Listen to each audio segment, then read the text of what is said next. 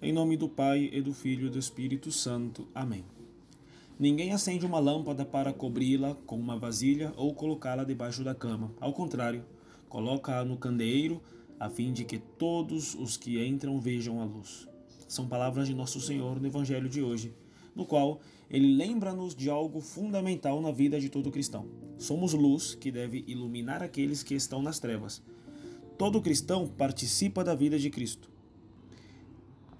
E Cristo mesmo já disse: Eu sou a luz do mundo. Quem me segue não andará nas trevas, mas terá a luz da vida. Ou seja, é inevitável que todo aquele que segue verdadeiramente de todo o coração a Cristo seja luz para o homem, pois assim como Cristo iluminava a todos durante seus anos de vida terrena, ensinando, curando, etc., da mesma maneira todo cristão está chamado a expandir a espalhar, de algum modo, essa luz santíssima que, que possui em sua alma, a graça de Deus, a outros também. Com essas palavras, Nosso Senhor, como que está incitando a seus discípulos a ter uma vida irrepreensível, aconselhando-os a vigiar constantemente sobre o seu modo de proceder, seu modo de falar, seu modo de julgar as coisas, já que estão colocados diante dos olhos de todos os homens assim como atletas no estádio, vistos por todo o universo.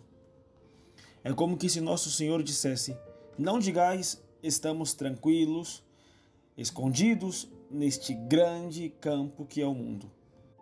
Porque, pelo contrário, vós estáis diante de todos os homens como uma cidade edificada sobre um monte, como uma lâmpada que se põe no candelabro. Sou eu quem acendi vossa luz mas vós tendes que mantê-la, não somente para proveito próprio, senão por interesse de todos aqueles que vos veem e que serão conduzidos pela verdade que vós manifestais.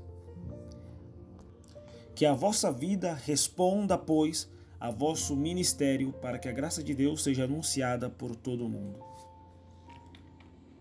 Ninguém acende uma lâmpada para cobri-la com uma vasilha ou colocá-la debaixo da cama. Ao contrário, coloca-a no candelabro, a fim de que todos os que entram possam ver a luz.